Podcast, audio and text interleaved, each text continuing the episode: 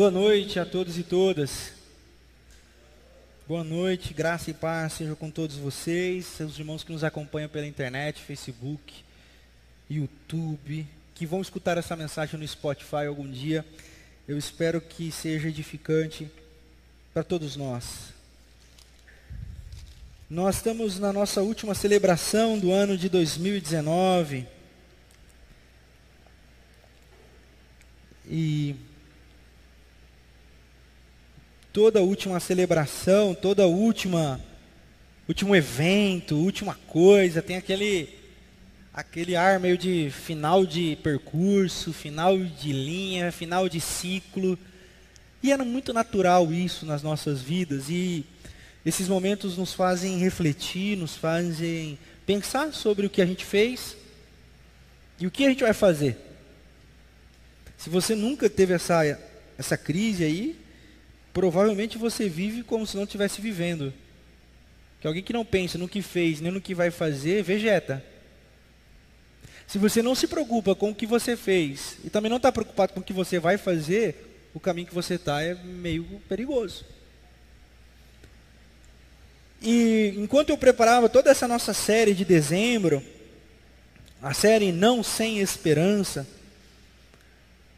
para esse dia 29, meu coração foi aquecido por algumas leituras que eu fiz a respeito de, do espaço, planetas, lua, sol, vida fora da Terra. Aquecido por um debate contemporâneo de que se a Terra é plana ou não, por favor, queridos, não tem espaço para isso. A Terra não é plana. O mínimo de inteligência possível nos é necessário para fazer essa afirmação. Então, partindo da chuva no molhado, dizendo que o cosmos nosso é um cosmos muito pequeno, perto da grandiosidade, eu, eu, cheguei, eu cheguei à informação de que o universo ele tem cerca de 18 bilhões de anos-luz de diâmetro. A beleza dos anéis de Júpiter estão cerca de 5 bilhões de anos daqui. E eu comecei a pensar nessa grandeza do universo. E eu não sei para você, mas nós somos uma peça tão insignificante no meio desse cosmos todo. A nossa Via Láctea, com, com o Sol grande, com esses 12 é, 12 é, estrelas, 12 planetas, com a lua e constelação e tudo, é, é um, apenas um fragmento minúsculo diante da grandiosidade do universo. E eu me peguei angustiado pensando nisso. Eu falei assim, nossa, como nós somos pequenos. Daí surgiu a minha frase: do ponto de vista do espaço, tudo aqui embaixo é muito pequeno. Diante da grandeza, da imensidão do universo, tudo aqui embaixo é muito pequeno. E uma das coisas que são pequenas é o nosso tempo de vida. Você já imaginou? 18 bilhões de anos-luz, 5 bilhões de anos-luz, é muito tempo. E nós temos 20 anos, 30 anos, 40 anos, 70 anos, 80 anos, quem sabe você chega aos 90, aos 100. O que é isso, se não sopro? Então, angustiado pela eternidade, pela imensidão quase que infinita do universo, eu me coloquei diante de Deus.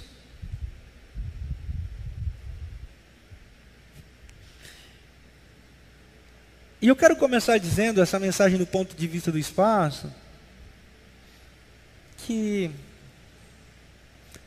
eu não falo para pessoas que têm certeza sobre Deus.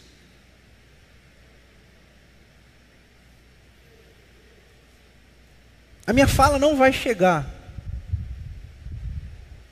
para aqueles que estão convictos da sua fé em Deus e que conseguem explicar Deus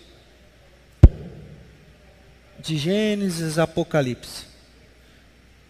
A minha fala não vai chegar para aquelas pessoas que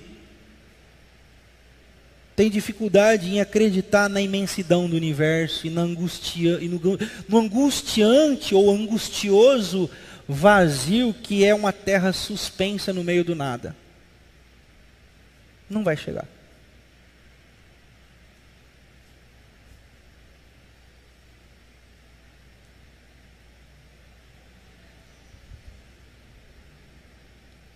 E eu quero que você que acredita firmemente em Deus, tenha sua fé, continue crendo. Mas a minha fala é para os angustiados. A minha fala essa noite é para os angustiosos.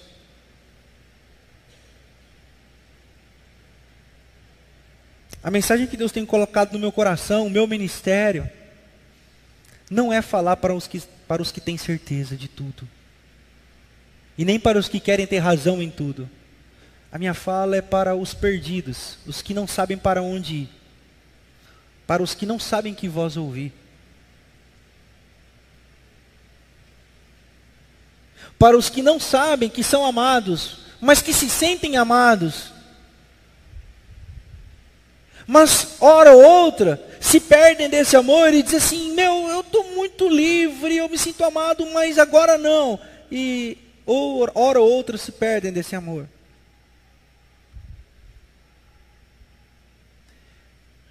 Eu eu falo do meu lugar de angústia. E do ponto de vista do espaço, algumas coisas tomaram outra dimensão para mim. E eu espero que isso também tome outra dimensão para você, do que eu vou falar essa noite, falando do ponto de vista do espaço. Então, eu, eu gostaria de começar dizendo que Jean Paul Sartre, ele, ele tem uma frase que diz assim: a liberdade é angustiosa. Rubem Alves, ele vai dizer que os presos ou presidiários, eles têm o desejo pela liberdade. E uma brecha que eles dão, na, já viram isso, né? Uma brecha que eles dão na penitenciária, os caras estão aqui, ó. Uma brecha, os caras escapam. Isso não ocorre com a religião, e isso não ocorre em, em relação a Deus. Porque as nossas cadeias, elas são feitas de carne. Porque toda palavra, quando está em Deus, ela somatiza. E esses nossos corações foram somatizados em gaiolas. Então, libertar-se das gaiolas que nós mesmos criamos em relação a Deus é despedaçar-se. Por isso, quando eu falo algumas coisas, parece que tem hora que eu firo você, mas não é que eu quero te ferir, é porque o seu coração está sendo dilacerado com as cadeias que estão sendo abertas. Por quê? Porque a sua cadeia não é externa, ela é interna e ganhou somatização dentro de você. É por isso que muitas pessoas, muitas mesmo daqui, que assistem, assim, pastor, parece que a sua palavra entra dentro de mim, rasga o meu peito. E eu digo, essa é a liberdade que Jesus diz lá na boca de Paulo, em Gálatas capítulo 5, versículo versículo 1. Foi para a liberdade que Cristo Jesus vos libertou. E não tornem para vocês novamente o jugo da escravidão. Só que esse processo de libertação, ele é doloroso.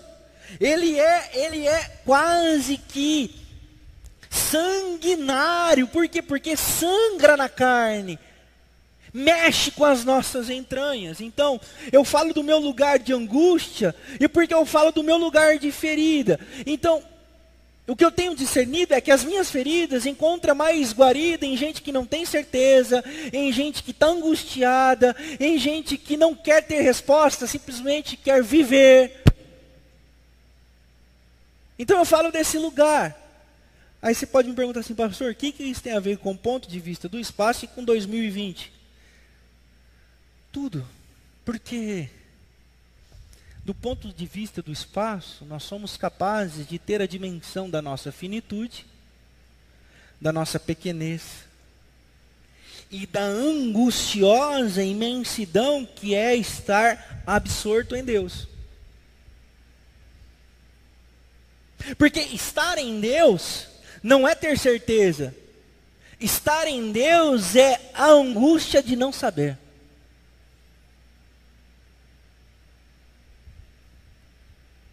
Estar em Deus é uma convicção de fé. E já diria o autor de Hebreus que fé não é aquilo que se vê nem se explica.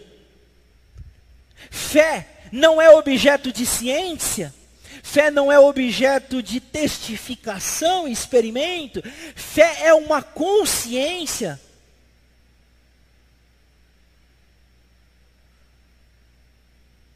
É por isso que crer em Deus é um absurdo.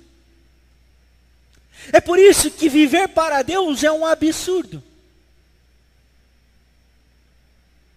Não é ter certeza, ao contrário, é um absurdo. É quase que uma loucura. Não é isso que o apóstolo Paulo escreveu em, em Coríntios capítulo 3? Olha, a mensagem da cruz é loucura para os que padecem, mas para os que creem é poder de salvação. O apóstolo Paulo, o mesmo, que tinha todas as respostas. Por quê? Porque eu já vou dizer novamente aqui. Ele era hebreus dos hebreus, helênico, da tribo de Benjamim, estudou os pés de Gamaliel, da tribo dos fariseus, e dentro da tribo dos fariseus, da turma do zelo. Ou seja, o cara era bom.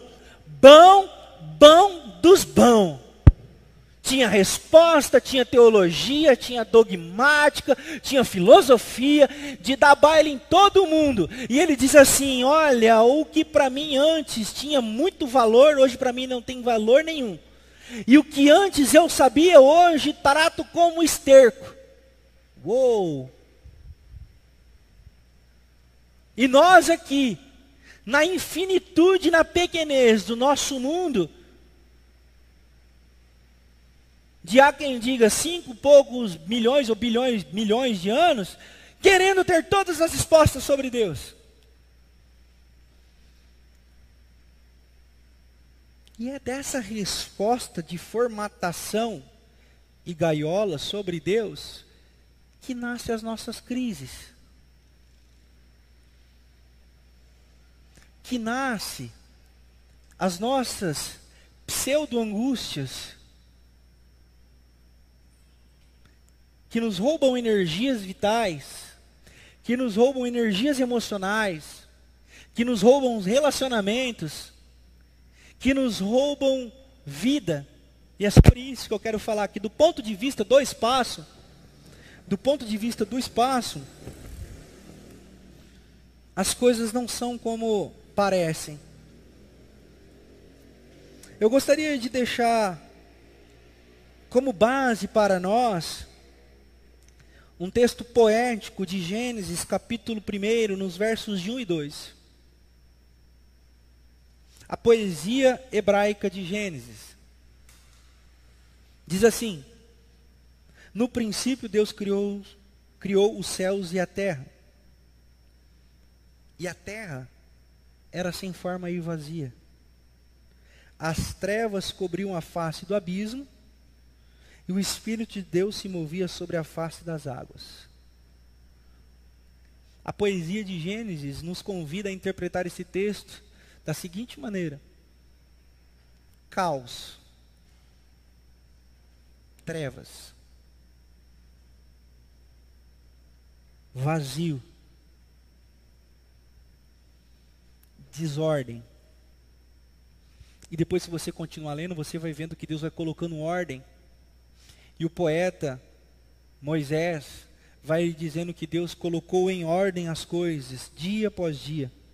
E no sétimo dia ele viu tudo o que ele tinha feito como ordem, tinha ficado muito bom.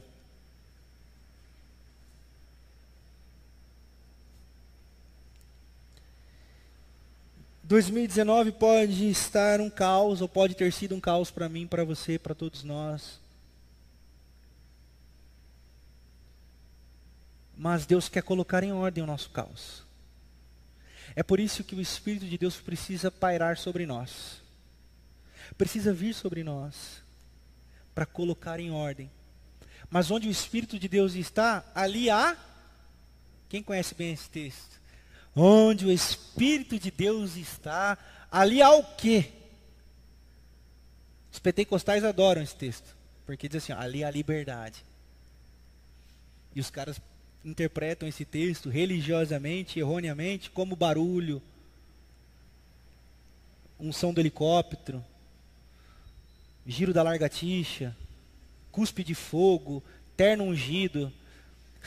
Não. O Espírito de Deus está e ali a liberdade é os corações que somatizaram algumas verdades começam a ser libertos transformados e rasgados, onde o Espírito de Deus está. Então, talvez eu vou dizer algumas coisas aqui para você essa noite. E a minha oração, minha oração do fundo do meu coração é que seja somente o Espírito falando e não eu. Mas eu também, né? Óbvio. Vocês me entenderam, né? É... Fyodor Dostoiévski, um escritor russo, no seu livro Irmãos Karamazov, tem uma passagem muito interessante. O grande inquisitor, inquisidor, começa a observar Jesus que já havia voltado, e é óbvio que é um conto. E ele começa a perceber que esse cara, que no texto de Dostoiévski era Jesus, promovia a libertação das pessoas. Ele promovia o exame de consciência. Ele promovia o exame de alma, ele promovia o exame de vida. E o grande inquisidor mandou prender esse homem e disse assim: Que fazes tu, ó cidadão? Tu, que poderias tomar para si a liberdade de todo mundo e trazer a paz a tudo e a todos, fazes ao contrário? Antes, ao invés de tirar a liberdade, de dar a paz, tu dás a liberdade a todos estes homens para que se examinem e que caiam na angustiosa tensão de encontrar-se consigo mesmo. Sensacional. Esse tal Jesus faz isso com a gente. Por quê? Porque ele vem para nos trazer a libertação. Então nós vamos nos encontrar com a gente mesmo, levados pelo Espírito, para que a gente possa viver assumindo as responsabilidades da nossa vida. Por quê? Porque Deus não é muleta.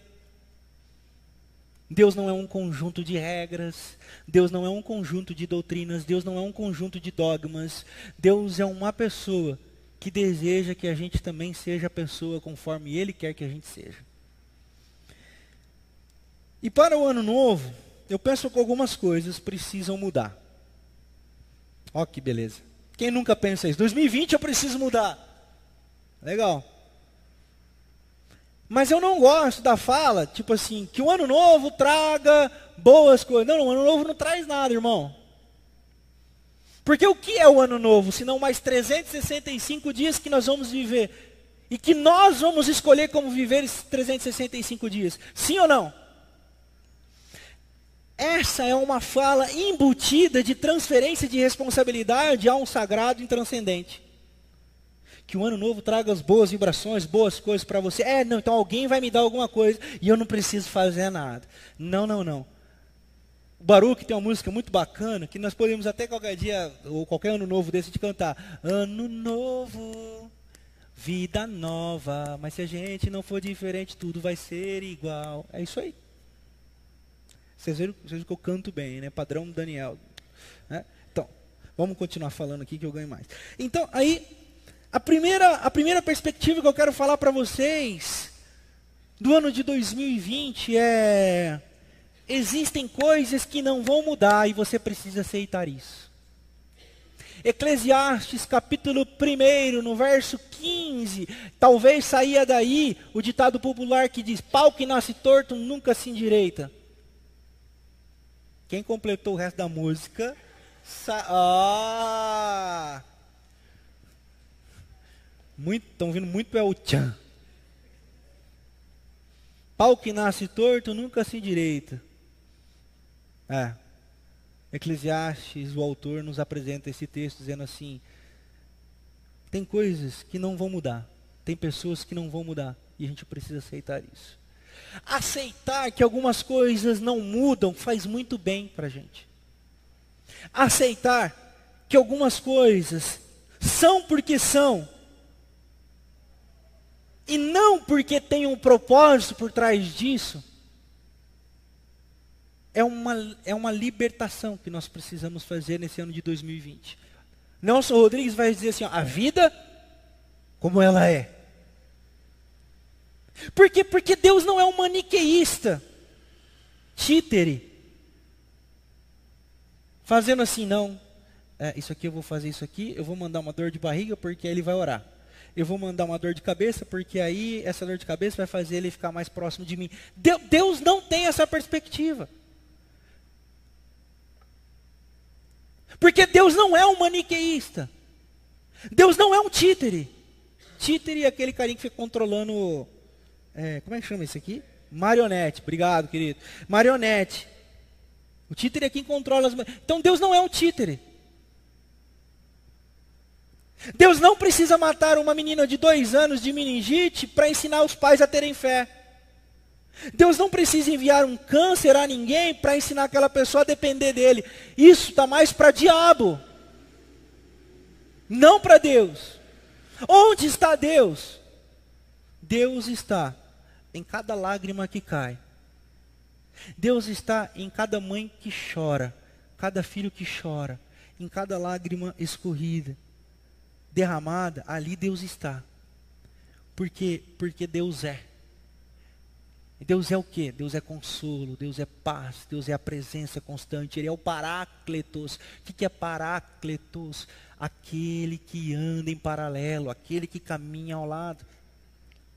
Então Deus não é o fazedor de situações, ao contrário, Ele é o Deus presente, Ele é o Emanuel, Ele é o Deus conosco.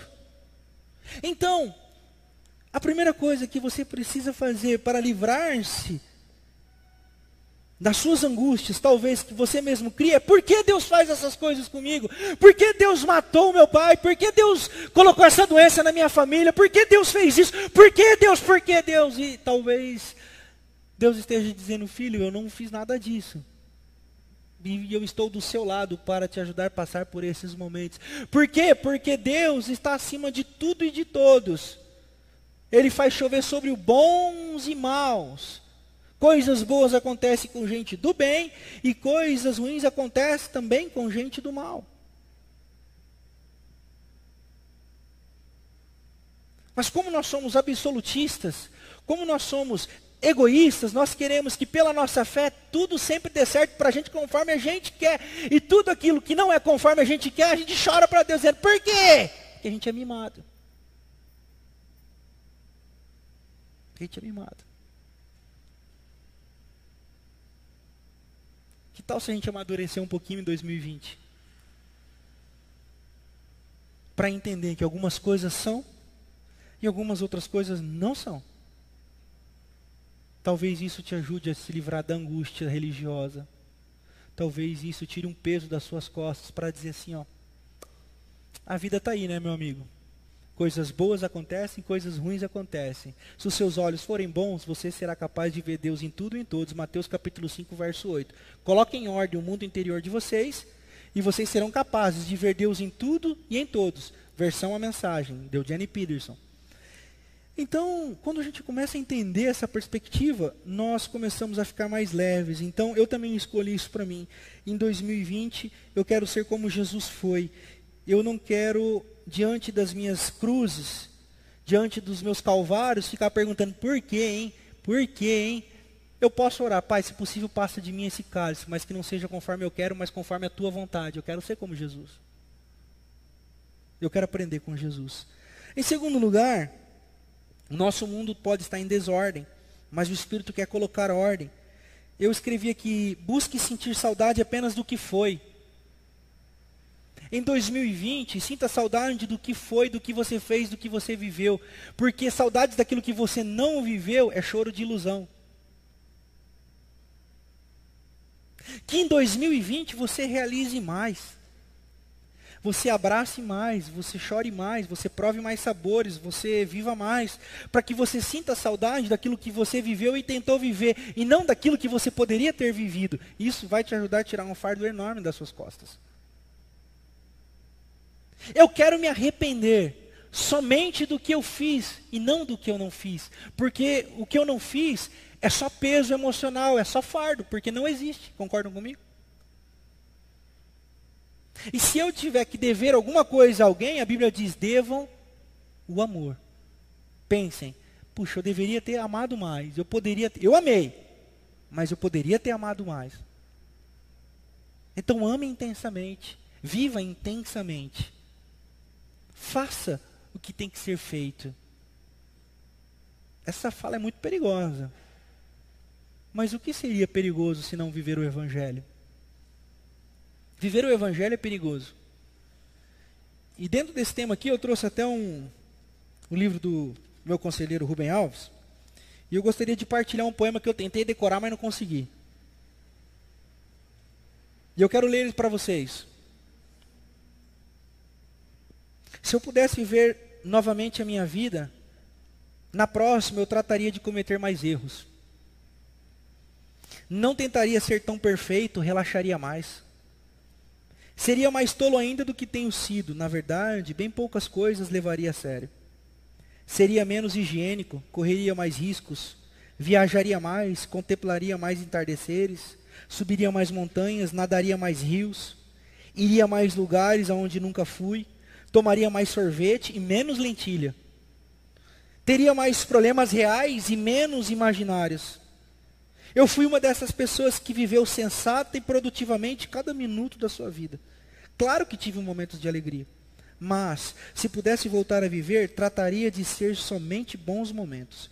Porque não se sabe bem, mas disso é que a vida é feita só de bons momentos. Não perca o agora eu era daqueles que nunca ia parte alguma sem um termômetro, uma bolsa de água quente, um guarda-chuva e um paraquedas. Se voltasse a viver, viajaria mais leve.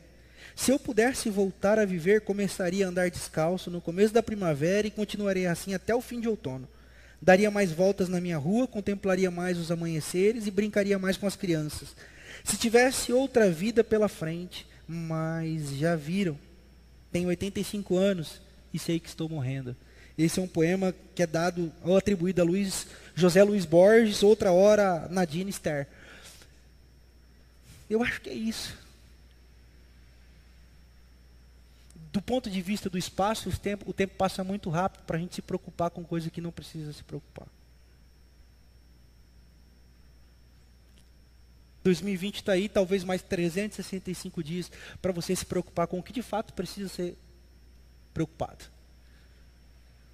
Em terceiro, eu escrevi aqui: gaste energia de vida com quem merece e não com quem não merece. Existem pessoas e situações que roubam a energia vital. E isso nos faz muito mal.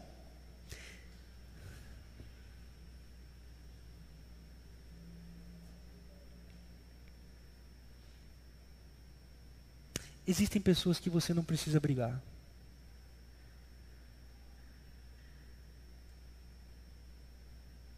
Existem pessoas que você não precisa querer explicar, porque ela nunca vai entender. O poeta diz assim, ó, não fale das suas poesias para quem não é poeta, porque ele nunca vai entender. Sabe aquelas pessoas que você conversa e parece que jogam um caminhão em cima de você, aí você fala assim, não entendeu nada? Isso é perca de vida isso é perca de energia vital. Quando a gente perde esse tipo de energia com que não deveria, falta energia para brincar com os filhos, falta energia para sair com a esposa, falta energia para administrar as nossas emoções, falta energia para o resto. Eu cansei de ter razão e quero ter paz. O rabino Harold Kushner me ensinou: viva e deixe viver. Tem pessoas que não querem ser libertas. Eu agora estou falando do meu lugar de fala. Tem pessoas que chegam para mim e falam assim: é, pastor, então, vou participar de uma campanha de oração. Sete, sete finais de semana. Aí eu digo: viva e deixe viver. Vai na fé, irmão. Deus te abençoe, querido. Vai lá. Eu vou explicar. Ela não quer entender. Interessante, nós conversávamos hoje entre alguns irmãos e o irmão compartilhou comigo e aquilo ficou na minha cabeça. O cara recebeu um diagnóstico da doença ruim, mas falou assim: Meu, vai viver a sua vida, você tem X meses de vida. Mas não contente, ele foi atrás do diagnóstico que ele tinha que tratar daquela doença e não conseguiu viver mais um mês e meio. Por quê? Porque existem pessoas que não vão mudar. Existem pessoas que não adianta a gente gastar nossa energia. Existem pessoas que não adianta a gente querer explicar. Porque não vai entender. Então, do ponto de vista do espaço, isso é pequeno demais para a gente ocupar tempo nos nossos 365 dias de 2020. Amigo, amiga, como diria meu querido saudoso como é que é que cantava com a mão assim? Milionário José Rico. Lá o milionário, o José Rico, o Zé Rico. Amigo, amiga, siga o baile. Pare de perder tempo com o que não precisa e com quem não precisa, porque isso rouba a vida de você. Pastor, mas a gente não tem que se preocupar com as pessoas, a gente não tem que cuidar das pessoas. Opa!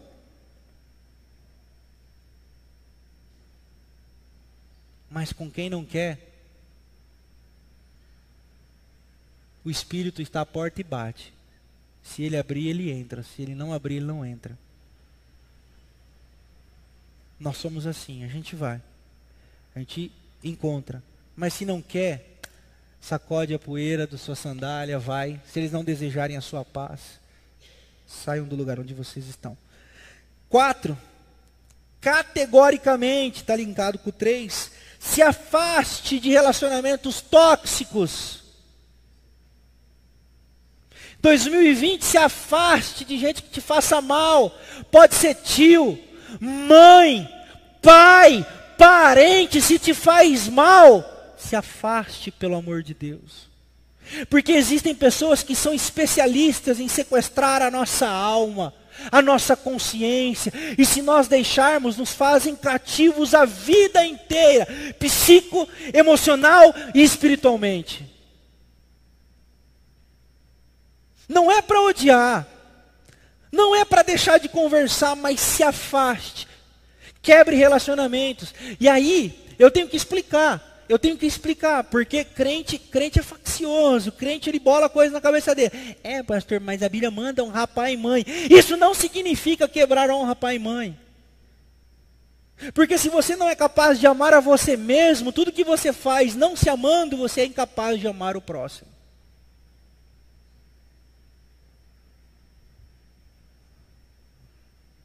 Por quê? Paulo Freire quem diz, o sonho de todo oprimido é se tornar opressor. Se você não quebra isso, você vai oprimir os seus filhos, você vai oprimir a sua nora, você vai oprimir sua cunhada, você vai oprimir seu gelo. Então nós precisamos quebrar essas coisas em nome de Jesus. Existem pessoas que fazem mal. Existem pessoas que nós não precisamos estar perto. Existem pessoas que nós não temos que dar. Porque não vai saber valorizar o que nós estamos dando vão pisar no nosso coração, vão pisar nas nossas emoções. Mas, pastor, e quando Jesus diz que não é para odiar e é para dar outra face, lá em Mateus capítulo 5, o que Jesus está dizendo, eu vou explicar para você que talvez isso seja libertador para você. Amar é diferente de gostar. Quando você ama uma pessoa, você tem a pers... nós aqui no Ocidente temos a seguinte perspectiva, que amar é ficar de trelelê, porque o nosso, o nossa perspectiva de, de, de, de amor é de trelelê, é, é, é, grego, é romance, é, é hum, eu te amo, aí vem dos filmes de Hollywood, ai, eu te amo, aquela falciane, né, tal, aquelas coisas. Mas, na perspectiva do, do Ocidente, do Oriente, a perspectiva de amor é outra. A perspectiva de amor é, é, é de dentro para fora, no sentido de que eu amo uma pessoa a partir do momento que eu permito que ela seja quem ela é. E aquilo que ela é não diz aquilo que eu sou e que eu faço. Então, eu posso amar uma pessoa, mas não gostar dela. Eu amo aquele, aquela pessoa, mas ela me faz muito mal. Mas eu amo no amor de Jesus. Por quê? Porque ela não me diz sobre os meus sentimentos. Então, ela não me faz sentir ódio. Por quê? Qual é o pior mal que um malvado pode fazer? fazer você parecido dele malvado. Então, amar é eu amo o meu inimigo, ao ponto de não desejar mal, não quero que ninguém se dê mal na vida, não desejo nenhuma doença para ele, nada, eu não desejo. Só que também ele não diz sobre os meus sentimentos. Eu ve, ele, quando eu vejo ele, eu não perco o apetite. Quando eu vejo ele, meu coração não palpita. Quando eu vejo ele, eu consigo não sentir uma coisa ruim. Por quê? Porque eu sou dono do meu sentimento. Esse é o amor que Jesus quer que a gente sinta por todas as pessoas. Agora, gostar é quem a gente quer estar tá perto. Gostar é quem a gente quer estar tá perto. Jesus amava os fariseus, queridos? Hã? Amava? Todo mundo concorda que sim, não é? Quantos fariseus ele tinha perto dele? Quantos fariseus diziam, aqui meus brothers, aí os caras que querem me ver pelas costas aqui e tal, mas toma aí, eu sou Jesus, não é mesmo? Então tem que ver, chega. Não, não, não. Eles lá, eu aqui. Só que Jesus não era motivado pela a maldade deles. Jesus não era contaminado pelo ódio deles, porque Jesus não agia em detrimento ao ódio deles. Jesus sempre agiu na lógica do amor, e esse é o convite que ele tem para a gente. Então tem pessoas que a gente não precisa ter por perto. Tem pessoas que a gente tem que cortar relacionamento. Seja, ela, seja elas, ou quais elas forem. Nós precisamos nos libertar disso. Que em 2020 você possa ser livre disso. O Espírito quer passar sobre nós, colocar em ordem o nosso mundo interior. Porque Ele coloca ordem no nosso caos. E algumas coisas precisam ser acertadas.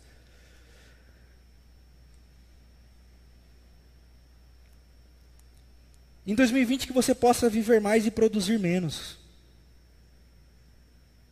Nós gastamos muito da nossa vida produzindo e vivemos muito pouco a nossa vida consumindo ou vivendo aquilo que produzimos.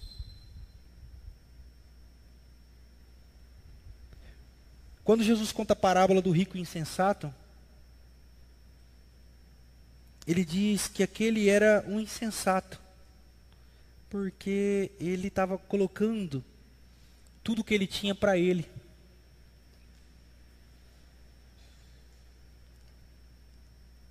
E não desfrutava. Tem um, um ditado que diz assim: Nós gastamos a nossa saúde para ganhar dinheiro, depois gastamos o nosso dinheiro para ganhar saúde. Não precisa ser assim.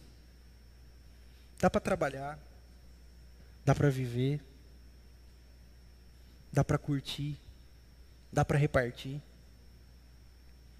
Se a gente se organizar mais, se a gente tomar as rédeas da nossa vida, nós começamos a controlar mais o nosso dia a dia. Eu gosto de ouvir histórias dos irmãos quando eles dizem, pastor, agora eu estou vivendo, eu consegui assumir as rédeas da minha vida, agora eu sou dono do meu tempo, eu acho muito bacana isso. Isso é lindo. Porque isso é o Evangelho, isso é libertação. Isso é o Espírito colocando em ordem as coisas. Agora, nós só ouvimos o quê? Nossa, não vi o ano passar, hein? Nossa, eu pisquei já, já é dezembro. Não é não? Por quê? Porque a gente só corre. Só corre. Só corre e só corre. Deu para entender ou não? Só corre e só corre. Só corre. Porque a gente só vive no limite. Só no limite. Que tal se a gente parar um pouco mais? Tomarmos as rédeas do nosso tempo? Ficarmos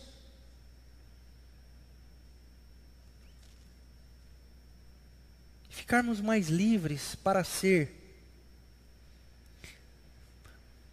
Porque uma coisa é verdade. Já ouviram esse ditado? Não é ditado, não, desculpa. É uma frase assim, eu estou na idade de produção. Quem já ouviu? Eu estou na fase de produzir. A sabedoria rabínica vai dizer assim: esse conceito vai te matar. Porque esse conceito te objetifica. Porque faz de você uma ferramenta. Que quando não servir para mais nada, vai ficar jogada no canto da oficina. Você só serve enquanto produz, ou você é o que produz.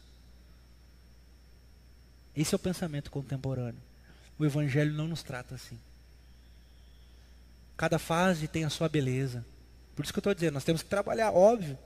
Se nós temos vigor para trabalhar, trabalhemos, mas o nosso valor não está na produção, está na vida, está no ser, está no indivíduo.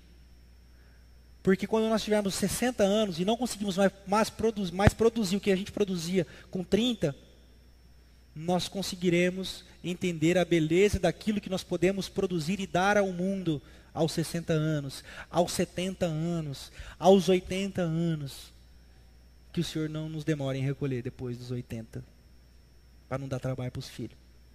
Então, em 2020, em 2020, pense sobre essas coisas. Você tem sido só um objeto, um instrumento que tem produzido as coisas, ou você tem pensado na sua vida num valor integral de quem você é? E para fechar, o Espírito de Deus paira sobre nós do ponto de vista do espaço, muitas coisas não fazem sentido. Eu coloquei aqui para minha vida, tudo isso que eu estou falando aqui, eu, eu tenho colocado para minha vida.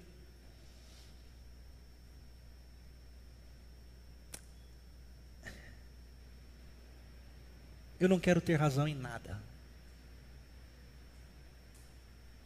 Nada.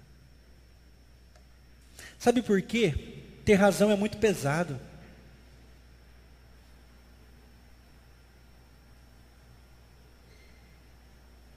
ser o cara é muito pesado. O mundo faz-nos sonhar para que a gente seja o cara, a cara, o fera, a fera. Eu não quero mais. Obrigado. Eu passo a minha vez. Isso tem me feito bem eu estava diante de uma pendência familiar. E alguém que queria fazer parte da minha família disse assim: Eu não gosto de você. Eu olhei, lembrei do que eu tinha escrito. Eu disse: Por favor, pegue a senha e entre na fila.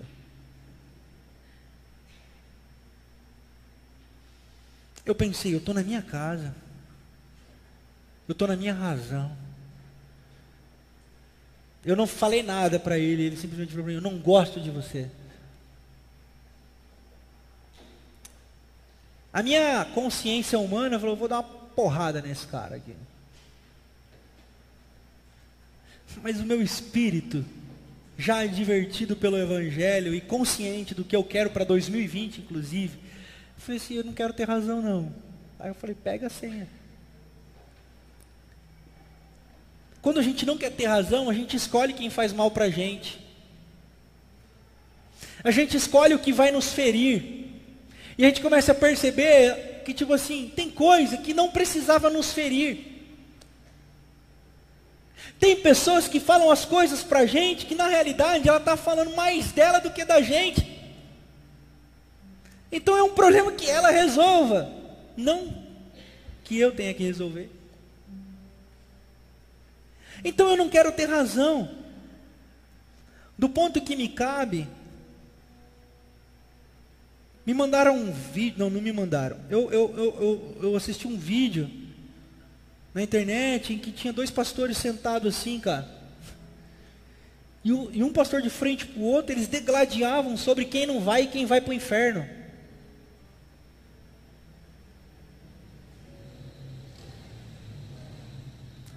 Eu falei assim, rapaz, não quero isso para minha vida não. Eu vou ser o cara que vai ficar dizendo quem vai para o inferno, quem não vai. É querer ter razão demais, gente. Eu vou ser juiz da causa dos outros, sendo que nem Jesus foi. Dois irmãos chegaram para Jesus diante de uma treta, lascaram, falou, Jesus, julga a nossa causa. Ele falou, eu? Eu não quero ser juiz da causa de vocês. Só que nós estamos, estamos trazendo fardos pesados para nós, porque a gente quer julgar. A gente quer dizer quem está certo, quem não está. A gente quer dizer quem vai para o céu, quem não vai. A gente quer dizer quem pode amar e quem não pode amar. Quem quer tomar, quem pode tomar ceia, quem não pode tomar ceia. A gente está preocupado com o pecado alheio, não para curar, não para ajudar, não para auxiliar, mas para apontar, porque a gente quer julgar, porque a gente quer ter razão. O mundo está ao contrário e ninguém está percebendo, já diria o profeta é... Como? Nando Reis. O mundo está ao contrário e ninguém reparou. O que está acontecendo? Está acontecendo que todo mundo quer ter razão. E pouca gente dando passos para trás e dizendo: a gente pode simplesmente se amar aí, brother? A gente pode simplesmente tomar um vinho, fazer um churrasco, tomar uma Coca-Cola? Será que a gente pode simplesmente conversar daquilo que nos torna comuns? E aquilo que a gente, tem de divergente? É isso que nos torna iguais, as nossas diferenças, já diria o filósofo Voltaire. Se fosse todo mundo igual, seria muito chato. Então, que bom eu conviver com o diferente, porque eu aprendo. Porque nas diferenças nós nos encaixamos. E quando a gente fala de igreja, os diferentes não deveriam ser para brigar e degladiar, mas deveriam ser para se encaixar e se ajudar como um corpo bem encaixado, completamente ajustado, unidos, não diz a canção. Vivendo o amor, uma família, olha aí, ó, sem qualquer falsidade, vivendo a verdade. É isso que acontece nas igrejas? Dizem, digam para mim. Porque todo mundo quer ter razão. Eu não quero ter razão. Em 2020 eu não quero ter razão. A partir de 2020 eu decidi vive e deixe viver, brother. Vá em paz. E se você quer amar, quer servir, quer cuidar, quer fazer do mundo um lugar melhor, a PIB está de portas abertas. Agora, se você quer ter razão, me desculpe, aqui não é lugar para você. Não é. Dificilmente alguém vai se sentir bem na PIB querendo ter razão. Porque a PIB vai se sentir bem quem se enxerga imperfeito, quem não cabe mais dentro do sistema religioso, quem não cabe mais dentro dos sistemas de perfeição que a religião impregna na mente das pessoas. É, é assim que nós queremos construir a nossa comunidade no ano que vem, temos construído até agora. É essa mensagem que eu queria deixar para o ano novo. Sou eu? Sou eu? É? Essa mensagem que eu queria deixar para o ano novo. Para que a gente, como igreja, possa se abraçar. Na liberdade que o Espírito dá para a gente ser quem a gente é. Com os nossos erros, com os nossos acertos. Prostrados diante do nome de Jesus de Nazaré sedentos pela presença de Jesus de Nazaré.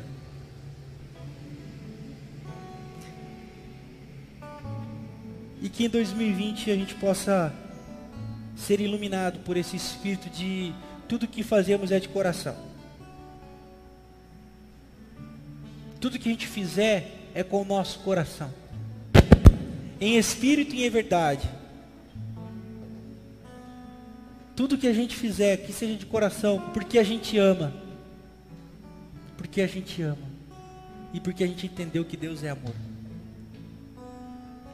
E a minha oração é que o Espírito nos inunde, nos cure, nos sare, aumente a nossa fé e nos transforme a imagem e semelhança de Jesus, o Cristo, o Nazareno, humilde, que andava com os que não eram.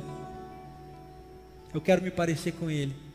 E eu oro para que a nossa comunidade se pareça com Jesus nesse espírito.